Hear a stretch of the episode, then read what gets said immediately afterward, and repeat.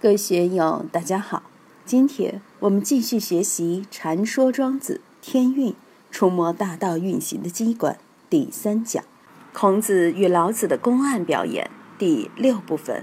让我们一起来听听冯学成先生的解读。性不可移，用佛教的话来说，就是业力不灭。江山易改，本性难移。我们要想把一个人的性格转变过来。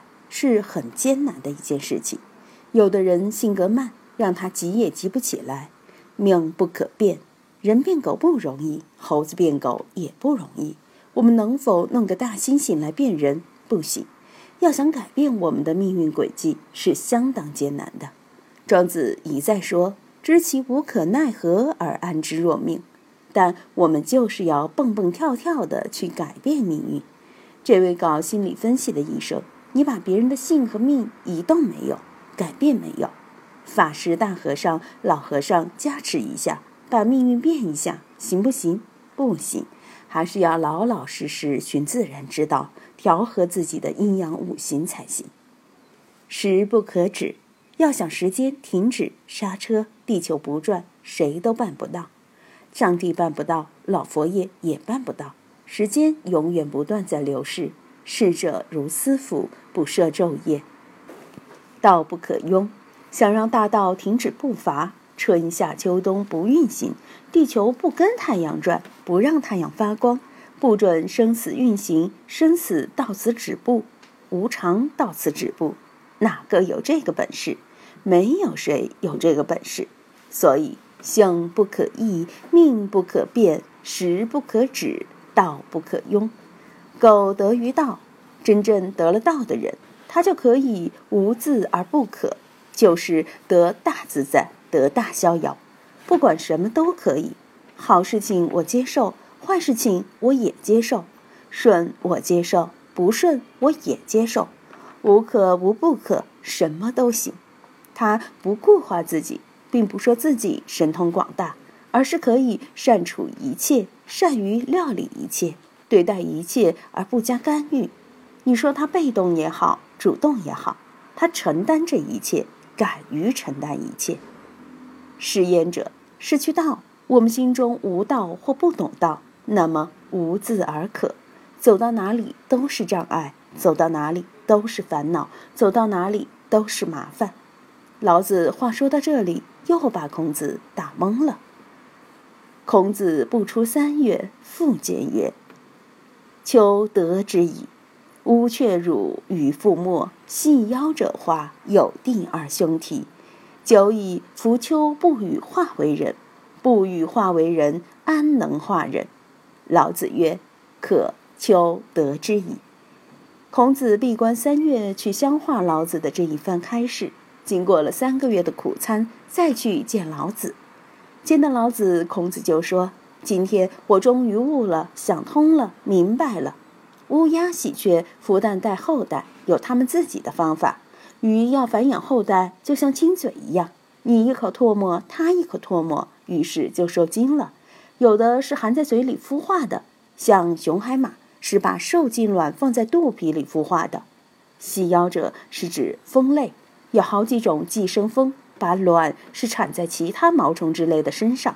好像画的不可思议，到了第二年就有幼蜂从它体内飞出来了。这些就是细腰者化，都是自然造化、自然现象。有弟而兄啼，有了弟弟，兄长就要哭。人与人之间处于三角关系时就很麻烦。所谓一个和尚挑水吃，两个和尚抬水吃，三个和尚没水吃嘛。两个人关系近了，就要冷落另一个人。那一个人不甘冷落，就要寻其他的战略同盟，这都是人之常情。所以我老师本光法师说，一人独处就是与佛菩萨打交道，两人相处是朋友的交道，三人或三人以上相处，往往就是恶魔的交道。人多了，人与人之间的是非就来了，亲疏得失的心理状态自然就来了。人一多，是非就多，所以。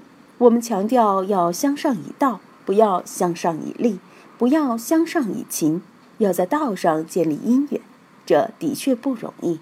说起来要向上一道，但割断情力难啊。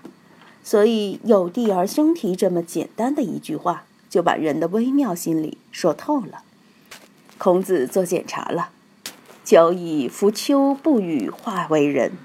我这么多年都没有与造化交朋友，跑到造化之外去，去玩了一些颠倒梦想、如梦如幻的东西，没有把自己的精神、自己的生命守住。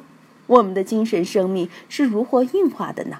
我们的身体、生命、精神本来就是大道最完美的作品，大道就在我们生命之中运行，无欠无余的运行，我们却没有去留心，自己的心没关好，尽跑到外面去管别人，去操心别人那些无常的事情，那是不行的。不与化为人，安能化人？自己都没弄懂造化是如何运行的，什么是道，还要去给人传道，行吗？自己都要被淹死了，还要去救人，这也太可笑了。这几句话，孔子说的很到位的。久矣，夫丘不与化为人，不与化为人，安能化人？大家反省一下，自己是不是也处于这种状态？当然，真实的孔子不是这样的。《论语》讲“朝闻道，夕死可矣”，吾道一以贯之；《易经》里也讲“一阴一阳之谓道”。中庸讲道也者，不可须于离也，可离非道也。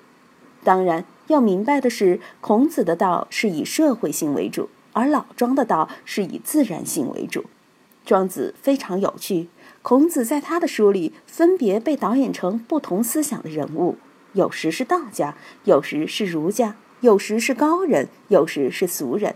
但不论怎么导演。最终还是安排为老子的学生，在老子的指导下，终于见到了。老子曰：“可求得之矣。”老子一个“可”就印证了孔子，孔子得到了。其实我对这一段做的种种解释是附会的解释，仅仅是让大家方便理解其中的文意。但我现在说，我对这一段所讲的是错的，各位会有怎么样的感觉呢？孔子以“乌雀汝与父莫，细腰者化”来回应老子前面对风化的介绍。用禅宗的话来说，是对老子禅机所做的转语。熟悉禅宗的，很容易找到相应的公案与之相对照。大道之化与禅宗之物有异曲同工之妙，都应在言语道端上去体悟。任何理解在其中都是寸步难行的。老子对风化的介绍，本来就是对理性布下的陷阱，理性陷入其中便寸步难行。孔子闭关三月才豁然大悟，这种悟不是理性的通达，而是对理性的超越，终于体悟到化的妙境。不与化为人，安能化人？我们能如孔子这样对化有所体悟吗？所以，如今我提倡享受生活，在生活中转烦恼成菩提。享受生命，在生命中转生死为涅槃，这也是观化。希望大家能在观化中有所切入。禅说庄子天运到这里就全部结束了。